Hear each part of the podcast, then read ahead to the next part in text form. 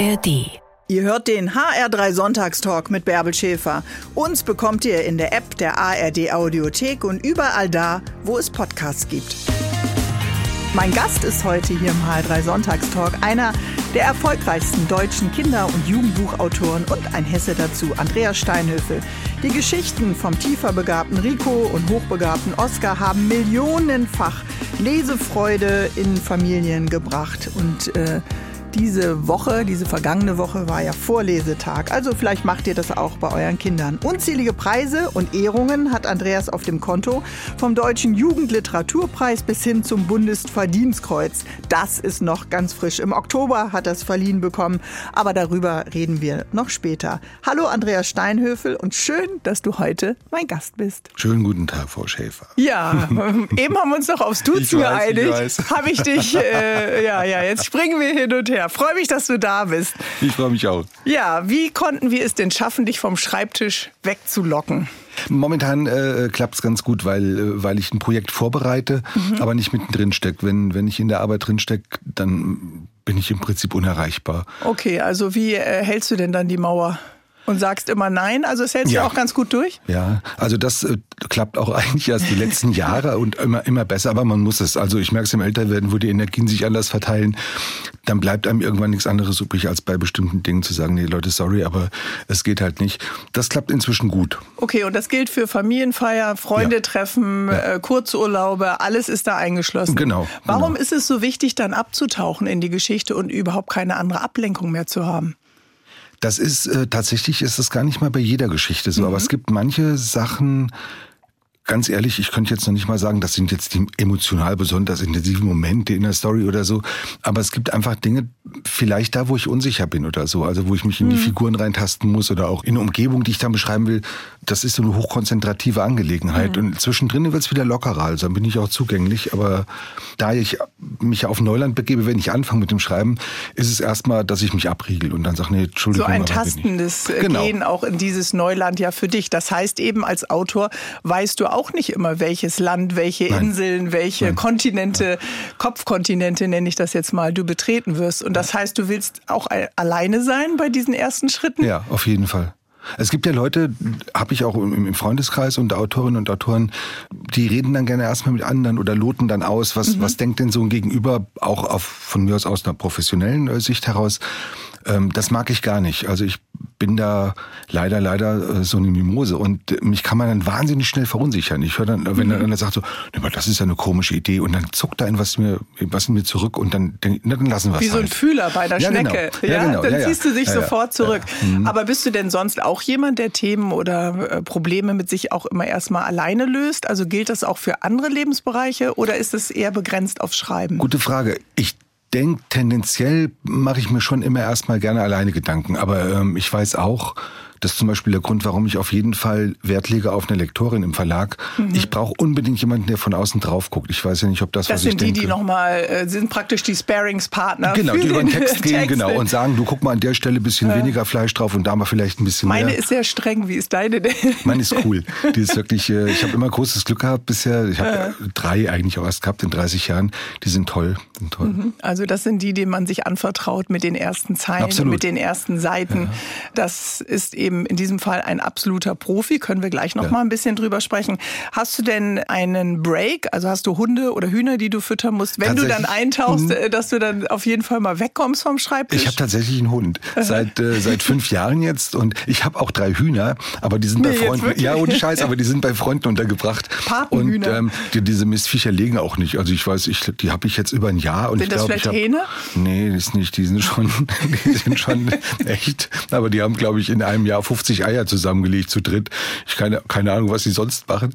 Aber äh, der Hund das ist, ist tatsächlich. Protest. Das ist doch äh, Hühnerprotest. Ja, eigentlich geht's denen aber richtig gut. Gut und der Hund, äh, den habe ich mir tatsächlich angeschafft, damit ich mich bewege. Also das ist äh, wie jeder Schreibtischjob befürchte ich. Das ist, ja. das entwickelt ja eine Eigendynamik. Das ach komm, das bisschen mache ich jetzt noch, dann gehe ich halt später mal spazieren und abends stellst du fest, hoch, ich war gar nicht draußen. Ja, genau. Und damit das nicht einreißt, habe ich mir einen Hund zugelegt und das ist super. Also Der Je zwingt nach, dich aufzustehen, richtig, der zwingt ja, dich zu laufen. Ja. Und genau. zwar spätestens um, gegen Mittag, dann ist vorbei. Also sonst äh, macht er mir in die Wohnung. Und das kommt nicht vor, aber ich glaube, der wird es tun. Finde ich auf jeden Fall eine ja. schöne Alternative, damit du nicht irgendwelche Rückenfit-Yoga-Kurse dann am Ende machen musst. Andreas, ich freue mich wirklich sehr, dass du da bist. Wir feiern deine Bücher und äh, du hast uns auch ein neues mitgebracht. Mhm. Freue mich, dass du da bist. Wir reden über Bücher, über Schreiben, übers Lesen. Bis gleich. Habt ihr Bücher zu Hause? Lest ihr gerne Bücher? Taucht ihr ab in die Welt von Büchern? Dann freut ihr euch bestimmt genauso wie ich, dass Andreas Steinhöfel heute mein Gast ist, einer der erfolgreichsten Kinder- und Jugendbuchautoren. Mit zwei Figuren, Andreas, hast du dich ins Herz vieler junger Menschen, aber auch von Erwachsenen geschrieben. Es ist oder es sind die Geschichten von Rico und Oskar. Der eine tiefer begabt, der andere hochbegabt. Und du hast eben gesagt, am Anfang musst du mit einer Geschichte Geschichte alleine bleiben. Wie beginnt denn eine Geschichte für junge Leser und Leserinnen eigentlich? Die beginnt in der Regel mit einem Bild das auch gar nicht unbedingt am Anfang der Geschichte steht. Also meistens mhm. ist das, das klingt immer so ein bisschen mystisch, so, oh, eine Vision. Aber tatsächlich ist es so. Also da, das ist ein Bild, das ist sehr, sehr gefühlsintensiv. Also da, mhm. da ist irgendwas drin, wo ich dann gucke, warum hast du jetzt dieses Bild im Kopf? Und dann muss ich gucken, was, was macht das denn mit mir? Mhm. Das klingt wirklich ein bisschen bescheuert, wenn man es erzählt. Es ist gar nicht, ist, Weißt du, wie das klingt, als wenn man sich äh, irgendwie verliebt. Da wartet man ja auch drauf und dann spürt man erstmal was und tastet das vielleicht ein bisschen ab. Aber man kann es nicht forcieren. Das ist tatsächlich mal ein extrem geiler Vergleich. Das stimmt. Ja, ja, das, das ist so. wirklich ja. Ja, so habe ich so noch nie, Spürst noch nie so betrachtet. Schmetterlinge dann ja, ja, ja, ja, absolut. Wie witzig, das habe ich noch nie so betrachtet, aber aber das ist tatsächlich so, weil das packt dich, das das packt dich so richtig mhm. und du musst da irgendwie drauf reagieren und natürlich möchte ich so reagieren, dass ich da in Dialog trete mit erstmal mit dem Bild. Wenn das Schreiben dann losgeht, ich fange dann relativ zügig an, wenn ich merke so okay, da und da und da kondensiert sich so ein bisschen Geschichte, mhm. dann fange ich an mit den berühmten, dann gibt's die, die Zettelchen und die Notizen, dann machst du einen Plot so einigermaßen. Die Recherche vielleicht. Genau, das kommt dann auch noch dazu und, und, und irgendwann lege ich los. Ich lege aber auch grundsätzlich immer erst los, wenn ich den Schluss mir dann ausgedacht habe. Das ist, wenn die Kiddies fragen, ich will ein Buch schreiben, aber leider war nach Seite 1 die Idee alle. Das ist so süß, wenn es von denen kommt. verhungert, ja. Naja, genau. und, und dann sage ich mir, das Allerwichtigste für mich beim Schreiben, und mehr Tipps kann ich auch kaum geben, ist, dass ich weiß, wo ich hin will.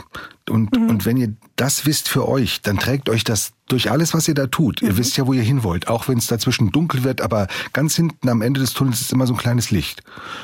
Und du kannst mal einen Umweg nehmen, du kannst genau. mal eine Schleife drehen, ja. du kannst eine Sackgasse, du Autobahn ganz und genau. Du kannst auch tatsächlich mal also äh, im Weg, Kreis rennen. Und, der ist offen, der absolut. ist nicht so starr mit festen absolut, Leitplanken. Da bist du offen. Ja, für, bringt natürlich mit sich, dass wenn man Pech hat, und das ist mir schon äh, passiert, dass du auch mal ein paar hundert Seiten umsonst schreibst. Also mhm. weil du merkst so, oh oh, hier habe ich mich völlig verrannt, da wollte ich auch nicht hin und jetzt ist der Weg auch zum Tunnelende versperrt äh, aus irgendeinem Grund dann muss man eben wieder irgendwo mhm. sehr weit zurücktreten und sagen, gut, dann fange ich hier nochmal an. Also es ist cool, weil es funktioniert. Also mhm. so viel Selbstvertrauen habe ich inzwischen als Schreibmensch. Sagt so, ja, das kannst du. Aber mhm. früher war ich da panisch. Also wenn man so, oh Gott, ich habe mich völlig vergaloppiert. ich muss wieder zurück auf los so ein bisschen. Aber bleiben wir nochmal bei dem Bild der Liebe. Es kann ja auch sein, dass es nur ein One-Night-Stand ist, ja, oder dass mhm. dich das Bild mhm. täuscht. Woher weißt du denn, dass du das ernst nehmen kannst? Naja, der Schreibprozess nimmt ja einige Zeit in Anspruch, je nachdem, wie umfangreich mhm. die Story werden soll. Und wenn ich dann unterwegs merke, die Liebe lässt nach, dann kann es tatsächlich sein, dass ich den Text auch bleiben lasse. Das ist aber nur einmal passiert. Ich habe aber einen Roman angefangen, der ist inzwischen fast mythisch vor 20 Jahren und immer erzähle ich, ja, ja, den führe ich jetzt bald zu Ende. Und da habe ich immerhin schon 400 Seiten. Und das ist so ein Ding, da gucke ich drauf und denke, ja, das ist noch richtig sexy. Also das ist, das Bild trifft es dann schon wieder mit dem Verliebtsein oder ja. der Sexiness. Und da denke ich, oh Mann, das musst du hinkriegen, weil das einfach gut mhm. ist, ohne mhm. eitel wirken zu wollen. Aber so, es fühlt sich für mich gut Sei an. Sei ruhig eitel hier im mhm. Sonntagstalk. Mhm. Hier kannst du sein. ja, aber das heißt, da lässt dich was nicht los. Ja, äh, genau. Die Begeisterung genau. ist noch da. Ja. Du hast noch Fragen wahrscheinlich an diese ja. Geschichte und sie an dich. Die muss mhm. einfach erzählt werden. Aber jetzt ist nicht der Zeitpunkt. Aber wann drängt sich so ein Anfang eines neuen Buches dann rein? Vielleicht bist du gerade im Schreibprozess und dann äh, musst du ja eigentlich das Bild wegdrängen. Ja, das Bild ist dann auch gar nicht mehr von großer Relevanz. Das hat mir ja die Tür sozusagen geöffnet und dann ist, sind das sehr rationale Prozesse auch, die dann stattfinden. Du arbeitest ja entlang einer bestimmten Dramaturgie. Also das sind wirklich die ganzen äh, klassische Erzählweisen, vor allem bei Kindern. Du kannst mhm. dir dann nicht leisten, groß eine Metaebene einzubauen oder, oder postmodernen Schnickschnack rein. Die Kinder mhm. haben diese Rezeptionsgewohnheiten noch nicht. Also ist das klassisches Erzählen, mhm. sage ich mal. Und warum schreibst du gern für Kinder? Ganz ehrlich, es hat sich einfach so ergeben. Das, mhm. das war von Anfang an ja mal als Jux gedacht, ich schreibe jetzt mal was und dann schicke ich das auch weg. Aber ähm, Dein Bruder hat ja mal irgendwie als Illustrator genau. ich, gearbeitet. Das war so ein Kontakt das erste Mal richtig. zu dieser Branche. Ja, ja. Weil eigentlich, äh, wenn ich das richtig erinnere, wolltest du ja Regisseur werden. Ja, das ist aber ganz eigentlich. Das war ja, ich ganz, aber, ganz eigentlich. Den, äh, ich habe dann zwei Aufnahmeprüfungen gemacht und jedes Mal kläglich im Fach ausgerechnet Drehbuchschreiben versagt. Mist. Nicht etwa, weil ich schlecht geschrieben hätte, sondern weil ich vorne auf dieses Prüfungsding immer da, ist, da wird so ein Thema vorgegeben. Ja, genau. Und dann habe ich beide Male vorne drauf geschrieben, es tut mir leid, so ein Scheiß guckt sich im Kino keiner an. und das ist natürlich nicht klug für eine Aufnahmeprüfung. Aber ähm, und später habe ich tonnenweise Drehbücher geschrieben. Das, aber es lag am Bruder, der bekam einen Text und den habe ich gelesen, den fand ich so doof und aus lauter Wut über so einen pädagogisch tollen Kindertext, das wird ja, ja heute noch gern gemacht, äh, okay. äh, da werden die armen Kinder mit bald retiert, okay. habe ich eine, eine, Lachgeschichte geschrieben und die an den Verlag geschickt, die boten dann Aha. den Vertrag an, da so, so kam das in die Gänge. Okay, aber das scheint so ein bisschen, als wenn dich pädagogisch wertvolle Bücher dann doch so ein bisschen leicht aufregen. Da müssen wir gleich nochmal weitermachen, ja? Freue mich, dass du da bist. Andreas Steinhöfel heute hier im HR3 Sonntagstalk. Bis gleich. Es ist Sonntag, also Zeit für den Sonntagstalk und mein Gast schreibt Bücher für junge Leser und Leserinnen, für Teenager, für Erwachsene. Rico Oscar und die Tieferschatten, Rico Oscar und der Diebstahlstein, Rico Oscar und die Tuchlaterne, anders, völlig Mischugge. Ich glaube, diese Bücher kennt ihr vielleicht und liebt ihr genau wie ich von Andreas Steinhöfel. Er sagt, äh, es gibt diesen Andreas Steinhöfel-Style und es gibt auf der anderen Seite den pädagogisch wertvollen. Und den findest du, lieber Andreas, Andreas eher etwas anstrengend. Warum eigentlich? Naja, also es, es ärgert mich, da, ich finde es ja gar nicht schlimm. Es, es, ja, mhm. es gibt ja gute pädagogisch wertvolle Bücher. Ich ärgere mich dann, wenn die so verkleidet sind wie ein trojanisches Pferd. Also mhm. es wird vermeintlich eine nette kleine Geschichte erzählt, aber eigentlich soll das Kind was daraus lernen. Mhm. Und das finde ich einfach hinterfotzig als Konzept. Das mochte ich nicht. Das Sollte man direkter so sein bei Kindern? Absolut. Sollte man, man sie sagen, nicht unterfordern? Ja, ja, ja, ganz genau. Das ist nämlich das Stichwort. Das Kind wird immer so behandelt, als wäre es blöde oder in diesem Fall leicht zu manipulieren. Mhm. Und ich denke, man kann Kind sagen, du Schätzchen, weißt du was, ich befürchte, du hast da aus meiner Sicht ein kleines Defizit, da könnten wir mal drüber reden. Mhm. Guck mal, hier ist ein Buch zu dem Thema. Und dann muss ich dem Kind auch überlassen, dass das sagt, du ja, nehme ich an oder nö, lass mal. Mhm. Und was mich auch aufregt, das gibt ja diesen Aberglauben, der speziell am Kinderbuch hängt. Das ist, mhm. wenn das Kind diesen oder jenen Text gelesen hat, dann wird es sich in diese oder jene Richtung verändern. Das ist kompletter Schwachsinn. Mhm. Das ist wie generell ich liebe Literatur nun wirklich, aber der wird, was das angeht, ein viel zu hoher Stellenwert beigemessen. Aber es gibt doch Bücher, die uns verändert haben. Ja, klar, es gibt doch äh, Bücher, die uns aus unserer eigenen Blase mal rausgeholt haben. Das ist richtig so, aber es gibt keine Bücher, mit denen ich den Weltfrieden herbeischreiben kann oder mhm. so. Dann gäbe es den schön. längst. Bitte ja. mach das mal. Ja, eben. Aber, aber das ist der Aberglaube. Also mhm. die, die Macht von Literatur, das ist von dir schön gesagt. Mhm. Was, was die kann, ist mich an einem bestimmten Punkt abholen, wo ich merke, oh, da docke ich gerade an innerlich mhm. in der Geschichte oder so. Mhm. Aber da hört die magische Kraft auch schon auf. Das kann dann, wenn es ein guter Erzähler Erzähler ist, nimmt mich das über lange Zeit gefangen und es macht vielleicht auch was mit mir, aber nicht in dem Maße, wie es dem Kinderbuch gerne eingeschrieben oder wird. Oder wie vielleicht Eltern oder Pädagogen das dann Ganz genau. tatsächlich genau. erwarten. Aber klar, es sind natürlich Eltern und Pädagogen, die ja erstmal die Bücher auch für zumindest das Kita-Erstleser, Kindergartenalter ja. dann tatsächlich ja. auch aussuchen oder entscheiden, ja. was lese ich meinem genau. Kind vor. Und wenn du dann mal ein Buch äh, vorliest über Vielfalt oder mhm. äh, ein mhm. Buch gegen äh, Homophobie oder mhm. Egal mhm. was, äh, dann kann es doch auch eine Anregung sein, dass Eltern mit ihren Kindern über diese Themen vielleicht reden. Ja, aber da würde ich sofort fragen, warum bitteschön musst du mit einem vierjährigen Kind über Homophobie ja, reden? Gut, das wäre jetzt vielleicht das Alter ein bisschen, ja, ja. bisschen Na gut, aber, na, aber ne, da wäre auch sechs Jahre, wenn wir zu früh, ja. acht Jahre auch.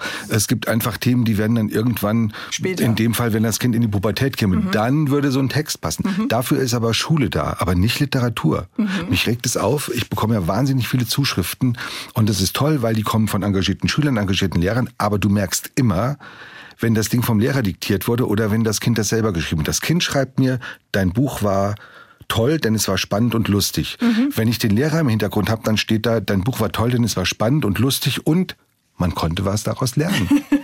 Das ist der Unterschied. Und das ist das, wo ich denke, Leute, nehmt doch den Kindern nicht die Lust am Lesen, Aha. wenn die, die sind ja nicht blöde, die schauen ja irgendwann, was mit mhm. ihnen gemacht wird. Und dann sagen die vielleicht, oh nee, also Buch hatte ich schon, da wollten die mich mit verarschen, das lehne ich jetzt ab. Und das ist meine Angst dahinter. Mhm. Aber äh, wie weckt man denn die Lust überhaupt am Lesen? Ich arbeite äh, für Mentor und äh, Ach, wie witzig ich auch. Ist ja? Ja, ja, ja, Partner hier, yes, yes, yes, ja, yes. wir beiden. äh, in einer Grundschule und da gibt es eine Schulbibliothek, die von den Eltern ganz toll betreut wird. Da sitzen wir immer, wenn wir dann die Lesekompetenz ein bisschen stärken oder die Textverständnisse ja, und einfach tolle Buchstabenreisen dann äh, machen. Äh, wie weckt man denn die Lust auf Bücher? Oder soll man die gar nicht wecken dann in deinen Augen? Doch, finde ich schon. Das ist ja was Bereicherndes, mhm. unabhängig davon, wie man es später dann Nutzt. verwenden möchte oder mhm. so. Ich denke, das magische Ding ist Vorlesen. Mit, mhm. Die Eltern müssen mit dem Kind lesen, zusammenlesen, gemeinsam mhm. lesen, abends im Bett, am besten tagsüber, was weiß ich. Aber in der Schule zu sagen, jetzt machen wir, starten wir ein Leseförderprogramm für Kinder, die noch nicht lesen, ist schon mhm. fast zu spät. Die suchen sich ja ihre Unterhaltungsformen dann mhm. auch. Und wenn die mit drei, vier Jahren nicht ans Lesen oder ans Zuhören herangeführt werden, wenn sie Glück haben, hören sie Hörbücher, aber ansonsten gucken die halt in die mhm. Glotze oder hängen vor Netflix oder so. Und, dann und das ist auch okay? Oder äh, ich meine, das hat dann gleich wieder so was Wertendes, wenn wir beide jetzt ja, natürlich drüber ja. sprechen. Und gleichzeitig möchte ich aber auch aussprechen, dass wir natürlich beide wissen, es gibt auch Familien, in denen wird nicht vorgelesen, weil die Eltern im Schichtdienst sind, weil sie ja, keinen Zugang selber absolut. zur Literatur haben, weil sie keinen Büchereischein haben, aus welchen Gründen auch immer. Das ist erstmal, darf man es tatsächlich nicht werten, das tue ich mhm. auch nicht. Ich weiß aber, dass zum Beispiel, wenn ein Kind jeden Tag drei Stunden fernsieht, hat das ein anderes Rezeptionsvermögen mhm. nachher als ein Kind, das liest. Ansonsten, ja, es gibt die Haushalte, äh, da hat das Kind keinen Zugriff auf Bücher, da ist auch mhm. keiner. Dann würde es tatsächlich erstmal der nächsten Instanz obliegen, Kindergarten, Schule. Die letzte Instanz, das ist aber auch was, was gerne übersehen wird, für mich ist immer das Kind. Wenn das mhm. Kind mir dann sagt, ich möchte aber nicht lesen, dann muss es das auch nicht. Dieser auch so ein Aberglaube, dass der lesende Mensch der bessere Mensch ist, das ist ja völlig schwachsinnig. Mhm. Ich kenne wirklich ausgewiesen eklige menschliche Exemplare, die haben rappelvolle Bücherschränke und ich kenne Menschen, die überhaupt mein mein verstorbener Liebesgefährte war, mhm. der konnte der war hatte ADHS, der konnte überhaupt nicht lesen. Mhm. Das war für den richtig körperlich anstrengend, anstrengend. lief der Schweiß. Das war ein absolut intelligenter, warmherziger, einfühlsamer Mensch. Aber kein Leser. Ganz genau. Also sprich, da hängt es dann nicht dran, wie der Mensch, wie der Charakter Charakter des Menschen sich formt, da sind, glaube ich, ganz andere Faktoren. Für den wäre äh, vielleicht einfach ein Hörbuch besser gewesen, genau, wahrscheinlich. Ne? Genau. Also Kinder nicht zum Lesen triezen, davon hältst du nichts. Nicht lesen ist vielleicht auch nicht schlimm und vielleicht findet sich das Buch und das Kind oder der Jugendliche oder der Erwachsene genau. dann ja später. Wir haben dich auf jeden Fall heute gefunden. Das ist super, Andreas Steinhöfel. Bis gleich. Manchmal gucken wir links und rechts und schauen, was macht denn eigentlich die Konkurrenz äh, beim Fußball, beim Tennis, beim Schwimmen, beim Karate vielleicht, aber auch in der Schule oder im Job. Bei Andreas Steinhöfel, meinem Gast heute im HR3 Sonntagstalk, denkt man manchmal, ah, der hat so viele Preise und so viele Ehrungen bekommen. Kennt er überhaupt Konkurrenz? Gibt's das im Bereich der Kinder- und Jugendbuchautorinnen? Andreas, einen Konkurrenzkampf? Ich glaube nicht, nicht wirklich. Das, der Markt ist ja relativ überschaubar überschaubar mhm. ähm, und, und, die Bestsellerautoren sind auch überschaubar mhm. und da gönnt jeder dem anderen schon äh, das Brot sozusagen. Ich weiß, also höre ich von Kollegen, dass das in der Belletristik tatsächlich anders ist. Da sind vielleicht die Eitelkeiten auch größer oder ah, so. Schon die, wieder auf ja, der Bestsellerliste Platz so drei. Sowas ja. habt ihr nicht? Nee, nicht wirklich. Kinder schaffen das ja als Publikum einen auch zu erden. Das mhm. ist ja mhm. letztlich ist die Instanz ist das Kind. Wenn ich dann da sitze und eine Lesung mache und ich merke, die fangen an auf den Stühlen zu tanzen, dann weiß ich, ich habe was falsch gemacht. Dann nutzt mir der beste Kritiker nichts und auch nicht die Bestseller Nummer eins. Mhm. Dann merke ich, da stimmt einfach was nicht. Deswegen sind Kinder so ein geiles Publikum. Vor Erwachsenen, das erzähle ich immer, da kannst du, du kannst dich hinsetzen und sagen, so, wir lesen heute mal was ganz Spannendes vor, Marmorkuchen, 500 Gramm Mehl. Dann siehst du so das Dr. Oetker Backbuch vor und die, die sitzen eine halbe Stunde und gehen da voll mit, weil sie Hurr. denken, kurz, ganz genau, ein klassischer Hurz. Das macht das Kind nicht mit. Die Kinder kriegen sofort, wenn du die nicht wirklich packst, steigen die aus. Und deswegen sind die immer als Publikum sehr lieb. Machst du denn im Biedenkopf äh, in der Grund Grundschule dann so Probe vorlesen. Das Nein. kennt man ja von Comedians, die machen mhm. ihr Programm mhm. immer so bei mhm. Testpublikum ja. und um, gucken, welcher Gag funktioniert oder nicht. Machst du nicht? Nee, das mache ich nicht. Das wäre derselbe Effekt, als wenn ich irgendjemanden mhm. sage, du sag mal, was hältst du von der Idee? Da bin ich zu empfindlich. Also wenn der Text fertig ist, dann geht der ausschließlich ans Lektorat. Das ist die einzige Frau, die. Aber irgendwann die siehst du, sitzt du dann ja irgendwann vor der Klasse. Das ist, und ja, gut, das ist ja auch okay. Na gut, aber wenn sie dann aussteigen, dann habe ich Pech gehabt. Dann, dann habe ich halt Mist gebaut. Dann ist das Buch fertig. Ja, aber dann, dann habe ich schon das geschrieben, was ich will, aber dann kommt es halt nicht so an, wie ich es gerne hätte. Mhm. Da muss ich dann mit leben. Da kann ich auch mit leben. Und du kannst dann offensichtlich auch abschließen. 2020 hast du es gemacht mit Rico Oscar und das Missverständnis. Es ist der letzte Teil, der fünfte Band. Wie geht denn Tschüss sagen zu den äh, Charakteren, die dich so lange begleitet haben? Also das ist tatsächlich fiel es mir schwer. Das sind Rico und Oskar sind Figuren, die sind mir wirklich die sind gar nicht mal ins Herz gewachsen, die sind sozusagen aus dem Herz rausgewachsen Aus, irgendwann. Genau. Die sind mir sehr, sehr nah, beide. Und das Coole beim Schreiben war dann halt dadurch, dass die mir so nah sind, das war ein fast anstrengungsloses Schreiben. Bei manchen Sachen kämpfe ich mir einen ab und mache da ähm, vor mich hin und mhm. bin unsicher. Und hier war ich immer ganz sicher. Beschreib das mal, dieses anstrengungslose Schreiben, was du damit meinst. Das ist ein Flow. Du, mhm. Ich leg los und das schreibt sich und schreibt und schreibt und am Abend ist ein Kapitel fertig. Das mhm. habe ich bei anderen Büchern nicht. Bei Schön. Rico Oscar ging das immer. Und auch so, dass ich drüber gucke und denke so, jopp, das kannst du so lassen. Und das Tschüss sagen war ich wollte wirklich raus aus der Nummer. Du willst ja nicht, dass nachher auf dem Grabstein steht, äh, mhm. hier ruht Andreas Steinhöfer, das ist der mit Rico. Also habe ich dann einfach das gemacht, was auch in der Reihe passt. Die werden ja älter über, über die, mhm. die Handlungsjahre hinweg. Und Rico kommt halt in die Pubertät, der verknallt sich und damit werden andere Dinge für ihn wichtig. Und ab dem Moment müsstest du ins Jugendbuch rein. Aber mhm. witzigerweise, diese Figur, diese Kunstfigur, diese kleine, witzige, empathische Figur, der würde nie im Jugendbuch funktionieren. Interessant. Ja, ja, das ist. Obwohl hab, die Leser ja auch älter werden, würden sie ja. ihn in die für sie neue Zeit, ja. da passiert ja, ja auch vieles zum ersten Mal, dann nicht mitnehmen. Dann wäre das wie so ein Zeuge aus der Kindheit. Richtig. Ist ja aber, ganz aber was funktioniert hat, war jetzt für eine Erstlesereihe, mhm. Rico als Kind zu nehmen, zurück. also zurückzugehen und zu sagen, okay, ich widme mich nur dieser kleinen Figur, im wahrsten Sinne des Wortes, mhm. dann ein kleiner Junge, was einen Höllenspaß macht, weil manche Geschichten ich jetzt erzählen kann, die er im Buch mal irgendwo streift. Ja, mhm. ich weiß noch, damals war das und das. Und das ist was, was ich jetzt ein bisschen breiter äh, erzählen kann. Allerdings mit einem, auch mit einer ganz anderen Erzählstimme. Also mhm. ich bin weg aus der Ich-Erzählung, jetzt erzähle ich auktorial, also als allwissender Erzähler. Mhm. Das macht totale Freude und das ist dann ein neuer Zugriff und das ist, als wäre die Figur vertraut, aber irgendwie neu. Mhm, er lebt in der großen Stadt, er findet den Weg nicht immer nach Hause genau, und dann gibt genau, es an der genau. Laterne ein Tuch und es ist dieses ja Zurechtfinden so mit den ersten Schritten in der eigenen neuen Welt, mhm, äh, ja mhm. und die die wird dann eben auch für ihn in diesem Erstleserbuch ist das ja im Grunde dann immer größer, immer genau. größer. Erst denkt er sich nur rein und dann muss mhm. er nachher wirklich reinschreiten und ja. äh, das ging wirklich richtig, richtig gut. Der Stil war auch schnell gefunden. Also der Flow war da, ja, genauso sofort. wie bei den beiden auch. Das Ding habe ich in einem Rutsch durchgeschrieben. Das mhm. hat einen Tag gedauert und dann war die ganze Geschichte fertig. Aber wie gelingt es dir denn, das beizubehalten, dieser Blick auf die ersten Male, den ja, die ja Kinder und Jugendliche in ganz vielen Bereichen schon erleben, die wir beide ja auch schon hinter uns haben. Also du musst dich ja versetzen in das erste Mal den Schulweg alleine ja, gehen, ja, das erste. Mal Trennungsschmerz erleben. Ja, das ist ähm, tatsächlich eine Fähigkeit, nicht mal so, ähm, von der ich früher dachte, dass jeder Erwachsene die hat. Mhm. Also du, du warst ja mhm. mal Kind, also wirst du auch wissen oder dich erinnern oder mhm. reinfühlen können, wie das damals war. Ich habe dann festgestellt, das ist ja mitnichten so. Viele Erwachsene haben wie weder gelöscht? das Bedürfnis, wie, wie gelöscht, das, wirklich, das ist gruselig.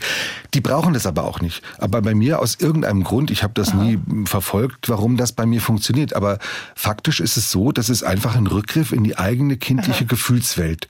Und der fällt mir sehr leicht. Also, wir haben äh, Rico und Oskar ein bisschen losgelassen. Äh, es gibt aber natürlich Neues. Rico und die Tuchlaterne, das erste Buch für Erstleser, eine neue Herausforderung, der du dich gestellt hast und die du gemeistert hast. Bis gleich, lieber Andreas. 20 Jahre hat mein heutiger Gast, der erfolgreiche Kinder- und Jugendbuchautor Andreas Steinhöfel, in einer Großstadt gelebt, in Berlin. Mhm. Und dann hat irgendwas, Andreas, in deinem Herz geklopft, wahrscheinlich so ein grüne Soße Tropfen, was irgendwann gesagt hat, ich muss zurück nach Hessen, ja. nach Biedenkopf. In den oberhessischen Bodennebel. ja. Ja. Ins Hinterland, in der Nähe der mhm. Lahn. Sag mal, was war denn da los? Waren das zu viele Reize in der Hauptstadt oder hattest nee. du einfach halt. es kamen zwei Dinge zusammen. Also A, ich bin seinerzeit, das ist jetzt wirklich unglaublich, die 30 Jahre, aber aus Beziehungsgründen nach mhm. Berlin und ähm, der Liebe wegen. Der Liebe wegen. Und ich war mit der Stadt nicht wirklich happy am Anfang. Mhm. Die war mir zu groß und zu uferlos. Und ich weiß noch, ich bin dann mit allen möglichen Verkehrsmitteln auch zu Fuß immer mal so hin, wo so ein Rand war oder wo ich ja, einen Rand. Die meandert so aus. Ja, ja, ne? und aber um, um so ein Gefühl für den Rand zu bekommen, also für die Begrenzung der Stadt, das kam aber nicht. Mhm. Und dann war mir das immer zu groß. Eigentlich die ganzen 20 Jahre lang war es mir zu groß. Mhm. Aber ich habe mich daran gewöhnt und, das, und dann war es auch toll. Es war aber so, dass ich immer, Berlin ist ja nur auf weiß Gott sehr flach und ich bin halt im Wald groß geworden. Das jetzt völlig bescheuert, aber als Kind, wir haben im Wald gewohnt und, und, äh, und ich habe das wirklich, ich habe halt diesen Zugang, diesen unmittelbaren Zugang mhm. zur Natur habe ich immer vermisst. Und dann bringt dir das gar nichts, wenn einer in Berlin sagt, ja, dann fahr doch mal in den Grunewald. Ja, und dann sitzt eine Stunde in der S-Bahn, gehst vielleicht nur eine halbe Stunde, weil mehr wolltest du gar nicht und fährst wieder eine Stunde zurück. Das ist ja sehr ineffizient. Also das war immer da. Und auch das Wissen dann, die Stadt fordert einen ganz schön. Also das ist eine extrem energetische Stadt und wenn du 30 bist, ist ja das egal. Aber jetzt bin ich 60 oder als ich weg bin, war ich fast 50. Da war mir schon klar, das wird nicht halten bis ins hohe Alter. Also mhm. das ist keine Stadt, wo ich danach mit dem Rollator auf Abgashöhe durch Dich Kreuzberg von dem Busfahrer anschnauzen ja, lassen. Genau, das können die ja prima. Und also das war das eine. Und dann starb aber leider mein Lebensgefährte. Mhm. Und das war dann so eine emotionale Zäsur nochmal, wo ich dann dachte, boah, ich will hier nicht mehr bleiben. Also mhm. Die ganze Stadt war emotional quasi vermint. Das ist sehr schmerzhaft. Du siehst halt ist, oh, da war das und da war das mhm. und da waren wir so Lauter und so. Erinnerungs genau, Erinnerungs natürlich. genau. Und dann dachte ich, gut, dann zieh doch einfach diesen Wunsch äh, des Umzuges, zieh es mhm. nach vorne, dann hau halt jetzt schon ab, statt hier noch ein paar Jahre vor dich hinzudümpeln. Und, und weder Freunde noch äh, genau. die Theaterszene oder sonstiges hatte ich nicht gehalten. Nein, nein, überhaupt nicht. Also all das nicht. Angebot, was ja viele ja. immer preisen, die aus Hessen nach Berlin ja, ja. gehen, was uns beiden ja. jetzt ein Unverständnis ist. das war dann alles kein das, Argument mehr. Nee, das ist ja toll, so ein Angebot zu haben, aber ganz ehrlich, mhm. ich habe zeitlich kostet mich das mhm. genauso viel, wenn ich vom Biedenkopf nach Frankfurt fahre. Ne? Ja, 20 Minuten länger oder so. Und, und du nimmst ja dieses Angebot, ich zumindest, du nimmst ja gar nicht immer wahr. Ja. Also aber war denn, noch, war denn noch jemand da? Weil wenn wir dann unsere äh, Kindheitsstätte verlassen, dann sind ja auch viele andere, andere weg. Ja, du willst ja, ja mal die Flügel ausbreiten und willst ja, ja, weg von dem Ort, wo deine Eltern waren oder wo du erzogen wurdest. Konntest du noch andocken in oh, Biedenkopf oder hast du wieder neu angefangen? Also das eine war, ah, die Familie ist da, meine mhm. beiden Brüder, der eine mit Kindern, dann die Mutter ist noch da. Cool, die haben sich äh, auch gefreut. Immer, ja, ja, und, und wir sind wirklich alle sehr, sehr dicke miteinander. Mhm. Dann tatsächlich sind einige Schulfreunde da. Wir haben einen sehr guten Zusammenhalt mhm. noch aus der, aus der Abi-Nummer. Letzten Nacht habe ich gefeiert wieder mit Abi-Leuten. Das war super. Schön. Und ähm, was ich spannend fand, bei der Rückkehr dann in die Kleinstadt, wo ich ja wirklich rausgegangen bin, was du sagst, Flügel mhm. ausbreiten mhm. und auch Sachen spießig finden oder doof finden, ähm, dann zu merken, du kommst ja mit einem komplett anderen Selbstbewusstsein zurück. Mhm. Und dann sortiere ich das eben einfach aus, was mir nicht passt, nehme aber die Dinge, die ich gut finde, dafür doppelt so gut wahr. Mhm. Und dann war das auf einmal richtig toll. Also ich Kleinstadt Und kann man trotzdem neu ankommen? Also ja. sehen dich die anderen auch neu und in der Veränderung? Nicht oder alle. bist du immer noch der, der Andi aus der ja. XY-Bahnstraße? Ja. Es ist mal so, mal so. Aber was toll ist, ist halt, dass äh, das selber ich wollte dann auch neue Leute kennenlernen. Das mhm. ist schwierig, im, im, im, wenn du älter bist, ja. ja. Funktioniert aber, wenn du, ich bin dann über die Vereine gegangen. Also ich bin mhm. Mitglied in vielen Vereinen, habe selber einen Kulturverein mitgegründet. Auf einmal hast du wieder wahnsinnig viele Leute um dich herum. Es war tatsächlich einfacher mhm. als in der Großstadt. Das Problem Großstadt finde ich, also für mich ein zentrales Problem mhm. war immer, was das an Zeit kostet, da Allerdings. irgendwas in Bewegung zu setzen. Mhm. Die beste Freundin wohnte, wenn ich mit dem Fahrrad losfuhr, anderthalb Stunden entfernt in Steglitz. Also mhm das ist scheiße, wenn man da mhm. einfach nur so fünf Minuten quatschen will oder mhm. so. Und ich genieße das auf dem Land, dieses irgendwo klingeln und das berühmte, hast du mal einen Pfund Mehl oder, mhm. oder haben die verdammten Hühner endlich mal wieder ein paar Eier gelegt. das ist einfach toll. Ja, also welcome back in Hessen, lieber Andreas Steinhöfel. Wenn euer Herz für Bücher schlägt, dann kennt ihr meinen heutigen Gast, den Jugendbuchautor Andreas Steinhöfel. Und Andreas, du hast gerade erzählt, Berlin war nicht so dein Ding, zu weitläufig, zu große Entfernungen, zu kühl, zu viele Erinnerungen an deinen verstorbenen Freund. Und trotzdem gehen wir noch mal kurz zurück nach Berlin, denn am 9. Oktober bist du noch mal hingefahren. An, es stand an der Besuch beim Bundespräsidenten im Schloss Bellevue warst du eingeladen und ähm, da waren neben dir noch 15 Frauen und sieben weitere Männer im Schloss Bellevue. Und es gab eine Ehrung. Wofür seid ihr denn geehrt worden? Ähm, das bekommt man, denke ich, und das war schön da zu merken, ähm, wenn man in diesem Fall, ohne das bewusst zu wollen, äh, wenn andere an einem bemerken, da ist so, eine, so ein gesellschaftliches Engagement. Mhm. Das fand ich sehr beeindruckend. Ich würde gar nicht mal sagen, dass ich mit allen Ausgezeichneten zum Beispiel politisch d'accord gehe mhm. oder so. Aber darum ging es auch gar nicht und darum geht es auch nicht bei so einer Veranstaltung. Es geht darum zu zeigen, guck mal, was Leute schaffen, die, die zum Staatswesen irgendwie was beitragen durch mhm. ihre Arbeit. Und nicht, weil sie sagen, ich möchte jetzt irgendwann einen Orden kriegen, an sowas denkst du ja gar nicht, sondern weil einfach andere Leute von außen sehen, boah, guck mal, da bewegt jemand was. Also wird man vorgeschlagen, ja, man oder, vorgeschlagen. oder sagst du, hallo, ich hätte mal einen verdient? Nee, nee, man wird vorgeschlagen. Also das kommt völlig überraschend. Mhm. Und kommt das aus deinem Elternhaus, so ein gesellschaftliches äh, Engagement? Haben dir das deine Eltern vorgelebt? Naja, das ist jetzt eine lustige Wolte. Also eigentlich hat äh, mein Vater mir das rausgeprügelt sozusagen. Äh, das war nicht so die witzige Kindheit. Der Vater war relativ gewalttätig, das mhm. war nicht gut. Ähm, ich glaube, ich habe als Erwachsener dann das gemacht, dass ich dachte, ich möchte in meiner Arbeit, die ich dann mache für Kinder, ich möchte Kindern eine Stimme geben, die sagen können, ich möchte das nicht, ich möchte nicht so behandelt werden. Und das geht dann in die Arbeit rein. Das hat sich tatsächlich, äh, äh denke ich, findet sich in den Büchern wieder, dieses Ungerechtigkeit, ungerecht behandelt werden, Unaufrichtigkeit. Äh, der Vater war sich über die eigenen Motive nicht im Klaren. Das ist ja als Kind mhm. sowieso erstmal egal, aber als Erwachsener weiß ich, wenn der mit sich besser hätte umgehen können, dann wäre er auch mit uns besser mhm. umgegangen. Und in der Reflexion all dessen, das dann in ein Buch zu packen, aber das auch so reinzupacken, dass du nicht anfängst zu flennen, sondern auch drüber lachen kannst. Ich glaube, das ist unglaublich wichtig im Kinderbuch. Du mhm. musst nicht witzig sein, aber du musst nur Humor reinbringen. Du musst dem Kind... Dies durchatmen. Ganz genau. Und du musst dem Kind zeigen, guck mal, es ist überhaupt nicht schlimm, wenn du über dich selber lachst. Das macht Rico die ganze Zeit. Das ist ja einer, wo man eigentlich davor stehen könnte, was für eine Loserfigur. Mhm. Der macht ja nur Scheiße, der kommt ja überhaupt nicht klar. Aber was du tust, ist mitfühlen. Mhm. Dieses Mitfühlen, das habe ich als Kind vermisst und das findet sich in der Arbeit wieder. Und das hat offenbar dann irgendjemand auch mhm. bemerkt und dem Präsidenten gesteckt. Okay, genau. Also der hat in seiner Bibliothek natürlich alle ähm, natürlich, natürlich. Also das heißt, du bist für, für Bildung, Zusammenhalt, äh, Demokratie dann ausgezeichnet worden in deinen Büchern. Ja. Oder oder für dein kulturelles Engagement? Nein, nein, in es Hessen? geht tatsächlich um die Bücher. Mhm. Das, das, das Engagement ist, das stand dann sozusagen im, im Schlusssatz. Mhm. Äh, und das ist süß, dass das da stand, aber das ist nicht das, worum die Auszeichnung kam tatsächlich für, mhm. die, für die Bücher. Wie blickst du denn gerade auf unser Land? Ich finde momentan ähm, wie drücke ich vorsichtig aus? Ich bin mit vielen Dingen sehr, sehr unzufrieden. Mhm. Ich finde, wir haben eine extrem uneinheitliche Politik und auch Thema Aufrichtigkeit, eine unaufrichtige Politik. Ich finde, Menschen machen Augen zu vor Dingen, wo sie die Augen längst aufmachen mhm. müssten. Mhm. Ein Beispiel war, Herr Steinmeier erzählt dann, wie wichtig die, die Bildung sei und dass Kinder dann das, das einzige äh, große Gut ist, das mhm. wir haben als Land. Wir haben sonst keine Rohstoffe. Keine und ganz genau, und das kriegen wir nicht auf die Reihe. Und da wünschte ich mir tatsächlich, die Leute würden sich ehrlicher machen und sagen, okay, dann guck doch mal bitte, woran liegt's mhm. denn? Jemand wie Rico ist prädestiniert. Du kannst nicht die Förderzentren zumachen und sagen, wir machen Inklusion, was ich erstmal für eine super Idee halte. Mhm. Aber dann fehlt mir das Personal und die Lehrer. Mhm. Und dann heißt es, dafür ist jetzt keine Kohle da. Dann darf man solche Experimente nicht machen. Also Nein, da machst du ja Hoffnung und gleichzeitig genau. drehst du den Geldhahn dann Also das Gefühl zu. ist, das Gefühl ist, das wird von hinten aufgezogen. Wir machen das jetzt so und dann gucken wir mal, was passiert. Das darfst du nicht machen. Also das ist, das macht mich völlig wahnsinnig. Ja, und vor allen Dingen magst du ja auch gerne, das hast du ja vorhin erzählt, wenn du schreibst, du magst ja gerne einen Anfang und auch wissen, wie es ausgeht. Ganz genau. Und das wissen wir natürlich äh, genau. leider nicht. Hattest du denn die Möglichkeit, mit dem Bundespräsidenten auch nochmal so nein. unter vier Augen nochmal zu sagen? Man hätte da äh, tatsächlich. Da hätte ich noch eine Anmerkung. Ja, ja aber das, hätte man vielleicht machen können. Aber A waren da noch 20 andere Leute mhm. und B äh, war ich immer auf der Suche nach diesen kleinen Currywurststückchen. Da gab es total leckere.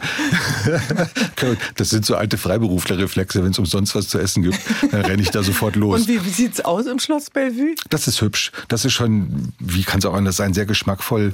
Mhm. Viel Kunst viel, durch alle möglichen Epochen. Ich war da schon mal gewesen. Vor über 20 Jahren äh, zum 100. Geburtstag von Erich Kästner habe ich da eine Ach. Rede gehalten bei Roman Herzog. Oh. Und tatsächlich dachte ich, als dieser Umschlag kam, wo dann, ich dachte, ach, jetzt wollen die wieder umsonst eine Rede. Also das war so, das, so diese, diese Adler, der da drauf graviert und ich dachte, na, die sind ja drauf. Und deswegen, das kam als völlige Überraschung, dass dann da stand, sie kriegen dieses Kreuz. Konntest ich, du dich alleine bewegen im Schloss Bellevue oder gibt es überall Security? Konntest ich denke so mal, das ist so dieses, die, die, die, sind schon da, äh, dezent und du kriegst dann einfach gesagt, nee, hier, Kameras gehen Sie bitte nicht rein. Ja, aber siehst du nicht. Also das ist, das war schon sehr unbefangenes mhm. Gefühl da. Und dann fährst du einfach zurück mit deinem Bundesverdienstkreuz im Zug zurück nach Biedenkopf. Und du bist ja auch nochmal ausgezeichnet worden für dein aktuelles Buch Völlig Mischugge. Und zwar vom katholischen Kinder- und Jugendbuchpreis. Den hast du auch abgeräumt, der deutschen Bischofskonferenz. Und darüber sprechen wir gleich, lieber Andreas. Was machen Autoren und Autorinnen wie mein heutiger Gast, der Jugendbuchautor Andreas Steinhöfel? Sie schreiben Geschichten. Völlig Mischugge ist im letzten Jahr erschienen und es geht um drei Kinder. Benny, Umweltaktivistin, Charlie und Hamid, der als Flüchtlingskind aus Syrien zu uns kam. Wohin geht denn, lieber Andreas, die literarische Reise der drei? Was verbindet die? Die verbindet erstmal die Freundschaft und mhm. zwar so lange und, und sehr intensiv auch, von Kindergartenzeit an, bis Bennys Großvater stirbt und der ist Jude gibt Benny dann äh, so eine Sternchenkette, also mhm. mit, mit dem Davidstern dran. Und Benny ist natürlich auch, das war nur nie Thema. Mhm Er merkt dann, die Eltern haben es immer so ein bisschen ferngehalten, weil sie Angst vor Konflikten hatten womöglich. Und selber gerät er dann in Konflikt mit Hamid, der aus dem alle von null auf nichts alle Vorurteile rausballern, die ihm je eingetrichtert wurden durch seine Umwelt.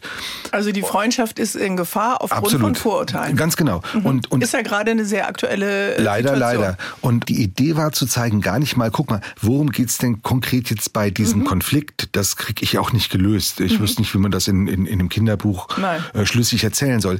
Aber es geht darum zu sagen, guck mal, was passiert denn damit? Warum bedienst du dich denn dieser Vorurteile? Wann sind die denn da in dich reingekrochen? Wo kommt das denn überhaupt her? Und warum hinterfragst du die nicht? Mhm. Warum bist du bereit, eine Freundschaft zu opfern, die so viel wert war, was wir eben über viele, viele Seiten im Buch gesehen haben. Und jetzt ist es alles egal, nur weil dir irgendeiner mal erzählt hat, der Jude tickt so und der Moslem tickt so. Habt ihr sie noch alle? Mhm. Das ist dann Charlie, diese Instanz als Erzählfigur auch, die das Buch erzählt. Das ist die, die dazwischen steht und sagt, ihr seid mhm. ja wohl komplett ballerballer. Weil sie würde natürlich auch zwei enge Freunde verlieren. Ganz genau. Also sie hat auch ja. ein Motiv, ja. Äh, warum Absolut. sie die ja, beiden ist, äh, dann zusammen, zusammenführen würden. Ist das ein Vorlesebuch oder ist es ein Jugendbuch?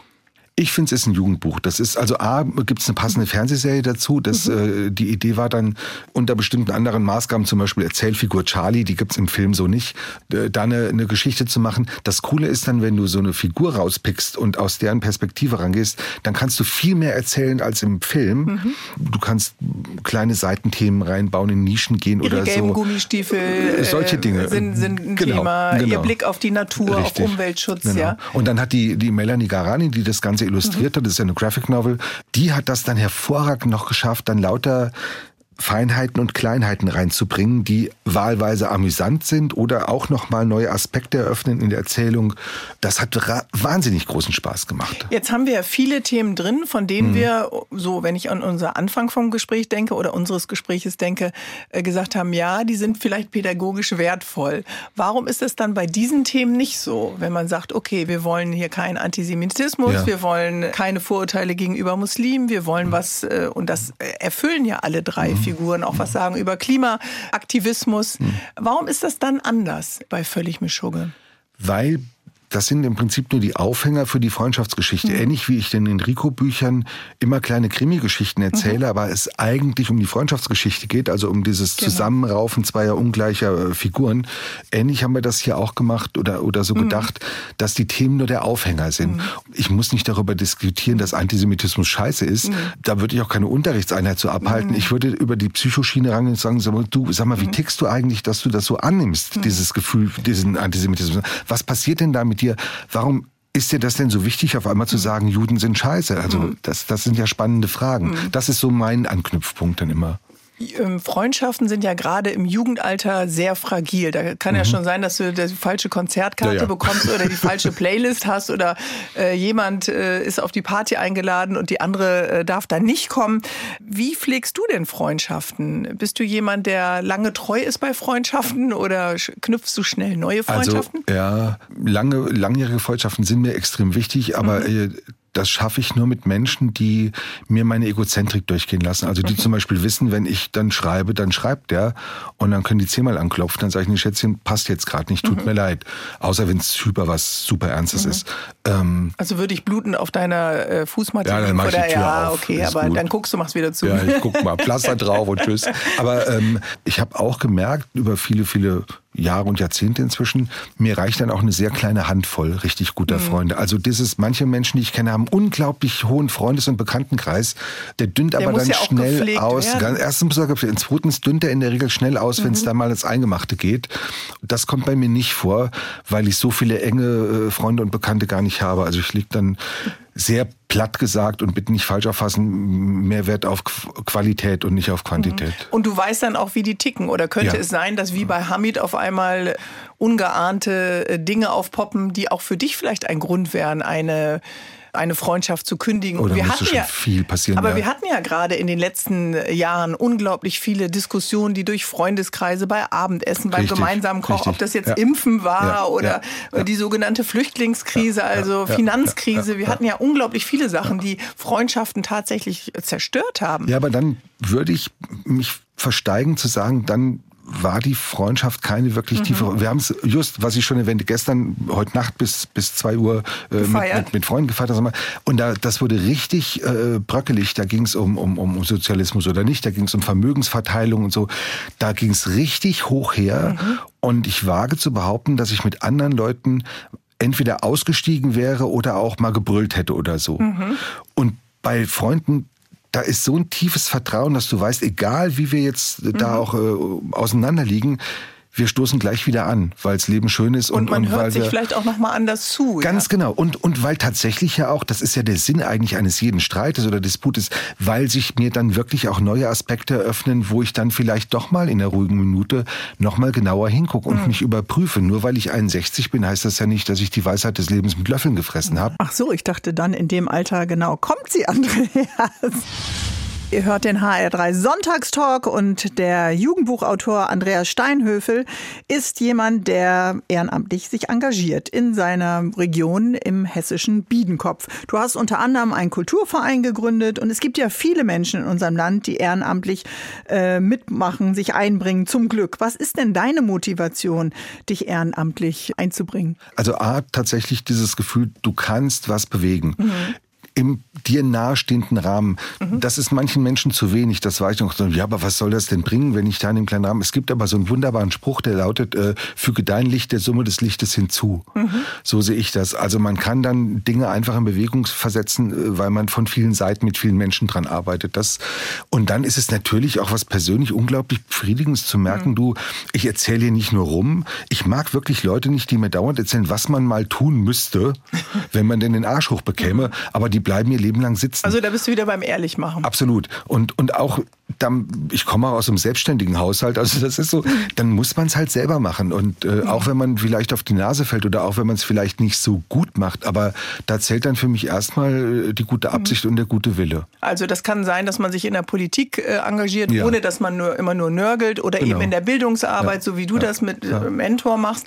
Oder kann ja auch noch andere Bereiche sein, Telefonseelsorge oder da gibt es unglaublich viel. Äh, Essen retten ja. oder andere Dinge. Ja, genau. da gibt's ja genau. viele Leute, die viele Dinge äh, machen. Jetzt bist du auch äh, nicht nur äh, 60 oder Anfang 60, mhm. sondern du bist auch Botschafter der Region. Du bist wieder deinem Wald ganz nah. Also du nutzt deinen Wald auch wieder. Ja, ja, sehr, Kannst direkt sehr. aus deinem Forsthaus rausfallen und äh, all das, dein Waldbad entsprechend äh, genießen. Was heißt das denn für Mittelhessen, Botschafter der Region zu sein? Ähm, ja. Du darfst jetzt nirgendwo anders mehr hin. Also Nordseeurlaub ist, ist gestrichen, also mhm. Hinterländer Geschichtsverein und so weiter. Also es gibt ja, ja, unglaublich äh, viel, was man dann auch machen kann. Aber weil du die Region so liebst und gerne darüber sprichst, äh, bist du Botschafter das, oder ist nee, das? Äh das wurde mir angetragen und äh, unter der unter der unter Maßgabe, der nee, unter, der, unter der Maßgabe, so, du musst dann gar nicht viel machen, Andreas. Und faktisch ist das auch so. Im ja. Prinzip stehst du wie so eine kleine Symbol oder Galionsfigur mhm. dafür, dass du sagst, guck mal, hier kann, hier findet ein lebenswertes Leben statt.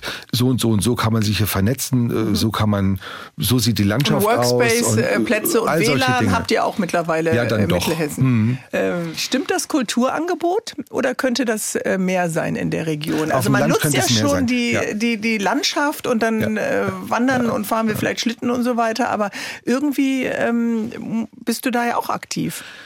Ja, also es könnte tatsächlich mehr sein. Das liegt zum Teil an fehlenden Veranstaltungsstätten. Es liegt auch daran, dass das Publikum anspruchsvoller ist oder ich möchte fast mhm. sagen auch verwöhnter. Also wenn dann nicht gleich die Supernummern kommen, kleine Sachen werden dann gar nicht mehr so wahrgenommen. Kleine mhm. Kleinkunst oder oder so. Newcomer, da liegt, mir, Newcomer, da liegt mir aber viel dran. Ähm, man muss sich mit abfinden. Also man muss eine Mischkalkulation machen und sagen, okay, dann bitteschön, da habt ihr Theater mit dem Club und dann bei uns kriegt ihr halt was Kleines. Mhm. Da mache ich nächste Woche einen Lyrikabend. Da weiß ich, da kommen 20 Leute. Das macht aber totalen Spaß und den 20 macht Spaß. Das man lotet das so aus über die Jahre. Ich hatte mir tatsächlich am Anfang mehr von versprochen und dachte da, wenn man nur ein gutes Angebot auf die Beine stellt, dann wird das mhm. auch wahrgenommen. Es ist aber nicht so. Den meisten Menschen reicht und das verstehe ich sehr, sehr gut.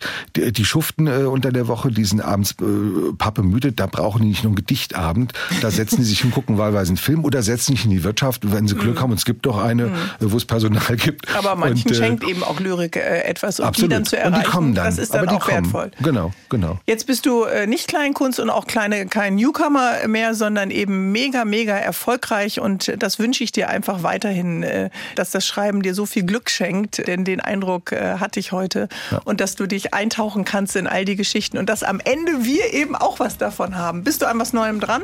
Ja, ich fange gerade was Neues an, tatsächlich. Ja. ja, uh, ja besondere ja. Phase ist das so, ja, ne? Ja, ja, genau. Jetzt wird's äh, demnächst schotte ich mich wieder ab. Okay, also Rollladen runter. Schön, dass du vorher noch mal hier bei uns beim hellen Licht warst. Und äh, herzlichen Dank. Sehr, sehr gerne. Vielen, Steine. vielen Dank. Danke. Danke, Bärbel. Bärbel Schäfer, der Sonntagstalk in HR3.